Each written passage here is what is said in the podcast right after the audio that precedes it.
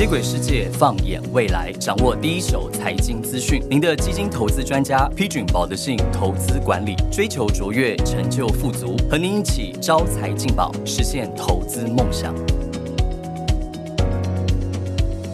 嘿，Hello，各位朋友，大家好，欢迎来到招财进宝，我是今天的主持人 Derek。那我们知道今天暑假刚结束嘛，那不知道各位这个听众朋友，尤其是我们有很多学生的听众哈，有没有好好利用暑假来充实自己呢？我知道大部分的同学暑假可能会出去玩，有些是去参加实习。那我想实习在现在学生的这个生活中是扮演一个很重要的角色，所以我们今天呢特别邀请到了我们保德信在今年暑假来参加我们暑期实习的 Wilson，要来这边跟大家分享一下实。习生在我们投信的学习心得，以及他认为什么样的金融商品会比较适合投资人。那我们欢迎 Wilson。Hello Derek，Hello，大家好，我是保德信投信这一次的实习生，我是 Wilson。那我在暑期实习的部门呢是直销业务部，还有数位行销部。哎，其实我真的不敢相信，我这一次竟然可以受邀来当公司的这个 Podcast 的来宾，我真的非常荣幸。而且啊，而且今天这一集甚至是我自己策划的，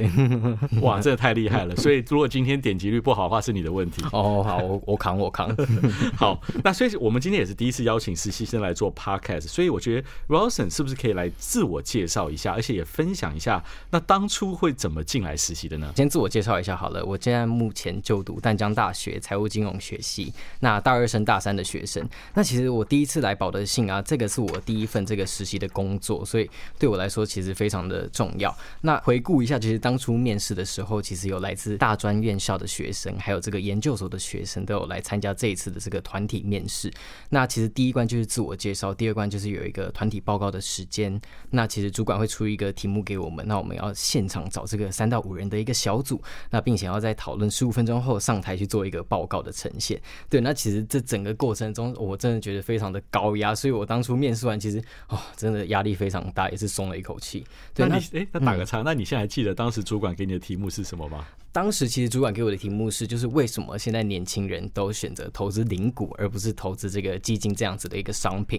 对，那其实我们当时就是脑力激荡来思考这样子的一个问题，我们要怎么去做一个包装，去做一个呈现。随后呢，我就是收到这个保德信的这个录取通知，我其实是喜极而泣，我甚至在学校直接过马路的时候大哭了起来。有没有被路人发现你很奇怪？嗯，其实好像有一点被被瞪，你想说是发生什么事情？OK，那所以我其实我觉得真的很恭喜你，非常的优秀，能够一路过关。转将到最后赢得了这个实习的机会，因为这一次呃的实习真的是非常激烈。那据我的了解，我们有收到了接近百封的履历，那最后只挑选了六位实习生参与这个实习计划。所以恭喜 Wilson，你们真的很优秀，能够脱颖而出。谢谢。那我也希，我们也很高兴能够提供给你们一个这样的一个好的平台，来认识投信金融业，也未来你们在毕业之后在职场的选择上，可以给你们一个很好的一个先期的准备。是真的，其实我真的非常也是感谢保德信有给我们这样子一个实习生的这个机会。那其实我们当初进来的时候，公司也会分派给我们一人一位这个 mentor 这个专业的指导老师来指导我们在各个部门上我们要做什么的事情。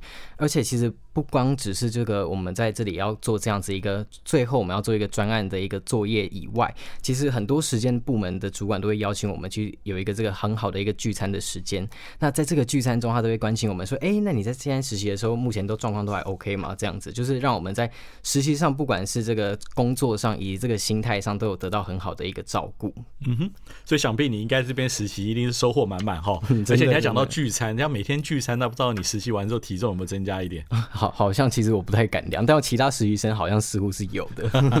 对啊，所以其实我觉得除了每位实习生都收获满满以外，其实我们保德信也是非常重视跟年轻人的关系。我们希望能够深耕青年，成为年轻人投资理财的一个好伙伴。那而且让让你们的未来能够更好，这样。那我觉得，像你这次可以一次跨两个部门学习，真的很不错诶。那可不可以请你分享一下你在直销业务部跟数位行销部这个两个完全的不同属性的部门中，你有没有学习到什么心得可以跟大家分享？好啊，其实在这两个跨部门啊，我觉得我最大最大的改变，其实是我养成了这个每天会去阅读这个财经新闻的习惯。那其实我这边也不瞒 Derek 说，其实我以前呢很少关心这个财经相关的新闻。那其实是自从来到这个保德信实习之后，我发现就是我们要与时俱进去了解现在时事发生了什么事情，才可以就是让我们。更加的进步。那其实像我们保德信这这个招财进宝的 podcast，就是我每天搭车时的一个好伙伴，因为里面其实有很多的系列。嗯，我举例一下好了，像是这个机智理财，它就是教我们，哎，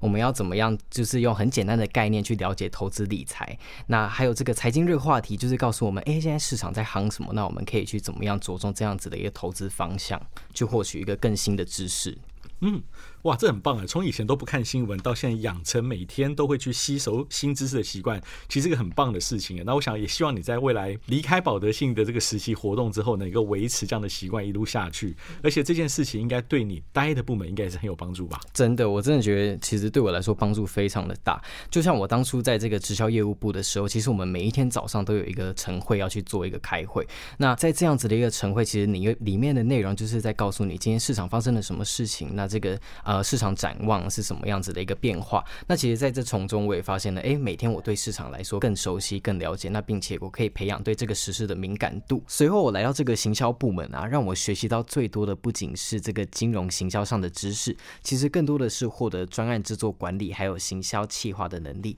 因为我发现，在行销部啊，就是要不停的用脑、用创新以及用创意的这个团队。像今天这一集 podcast 的脚本，其实就是我自己策划的。那我其实要了解这一集的受众族群有哪？些？还有这个谈话内容的长度跟深度，还有我要去怎么思考，我要传递的讯息价值是什么？我要怎么切入主题？我要怎么跟观众建立这个很好的连接？其实都是我在执行这样子 podcast 脚本专案要去考量的地方。因此，在这个行销部还有业务部，其实我认为这个时间都是过得超级快的。嗯，哇，很棒哦！所以其实我可以这样讲说，其实实习的工作不仅是要学到硬实力。还要学到软实力，因为我想硬实力就像我们讲到的一些专案制作啦、新闻同整的能力，那软实力就是在报告呈现的表达能力、沟通的技巧，其实这个是缺一不可。那所以说，经过这个实习，你应该是两者都学到了一些吧？有有，其实我一刚开始来到保德信的时候，我知道保德信它是一间发行基金的公司，但我不太确定基金是什么。那直到我后来在实习的时候，才有机会真正的了解。那我们如果以这个股票型基金为例啊，其实基金就是一。篮子的股票，那基金会有一个主人去照顾篮子里的股票，就是基金经理人。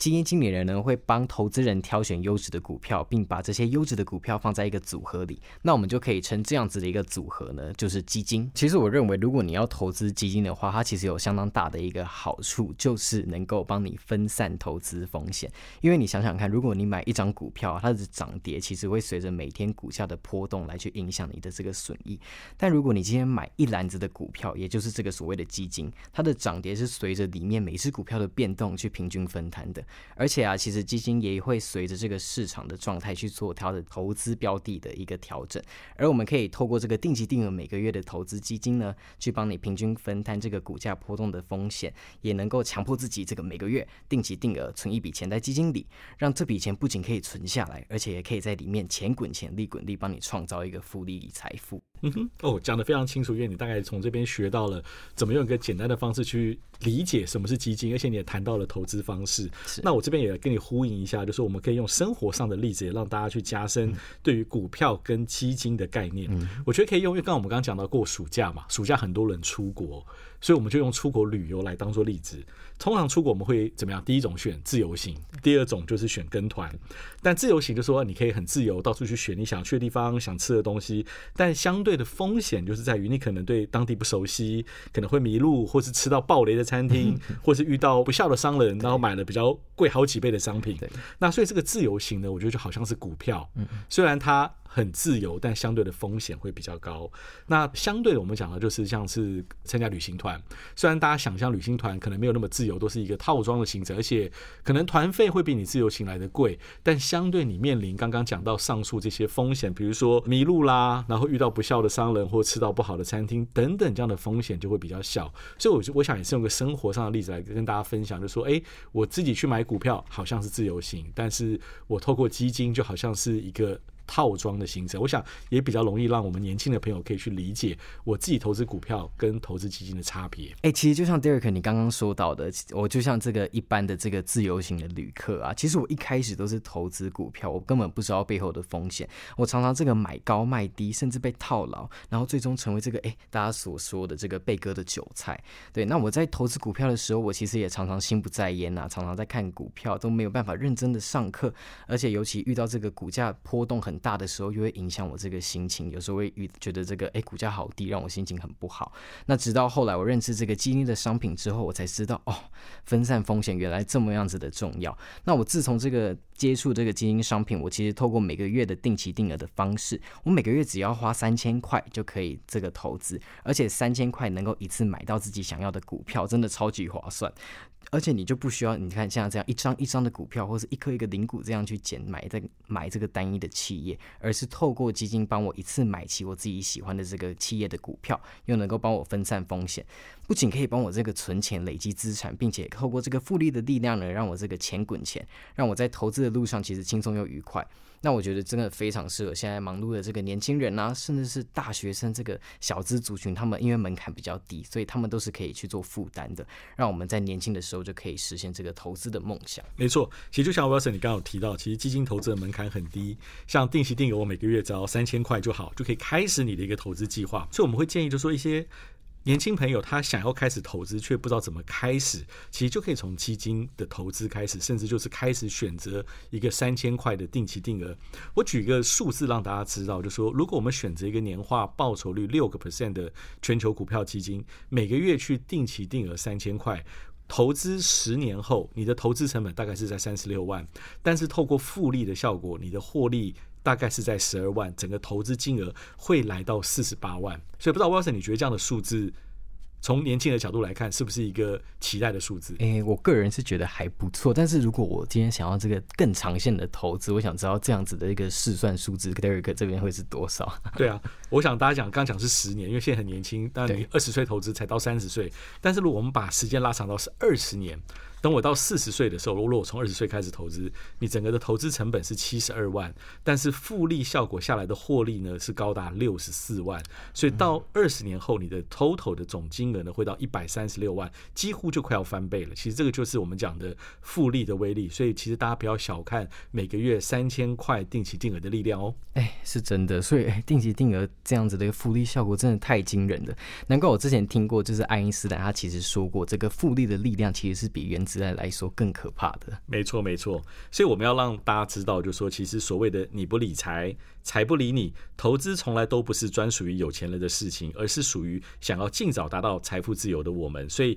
我觉得把握年轻的岁月，现在就开始投资。那未来，我想在当你面临到呃，我想四十岁、五十岁，甚至六十岁到退休的阶段的时候呢，你就会发现到那个财富的果实，好不好？所以，我想最后，我觉得整个实习下来，我想，我觉得听众朋友很很很想知道，就说 Wilson 在整个实习后，那你可以给你的一些同伴，或是未来即将要进入金融业实习的同学。们有没有给他们一些建议？好啊，其实我觉得第一啊，就是你要进到这个投信的这个实习生，其实非常重要的是你要去了解这个金融相关的新闻知识。那因为现在科技其实非常的发达，然后这个随手可得的资讯都是你可以去取得的。那就像我们今天其实常常会看一些报章杂志或是一些平台上的一个新闻。那其实像保德信的这个官方网站、YouTube 频道，还有还有这个 Podcast 平台里面的市场资讯，都是由这个专业团队去做整理的，而且内容非常浅显。易懂，很贴近生活，读起来真的让我觉得相当的容易，可以提供给投资伙伴们一个增加金融知识的资源平台。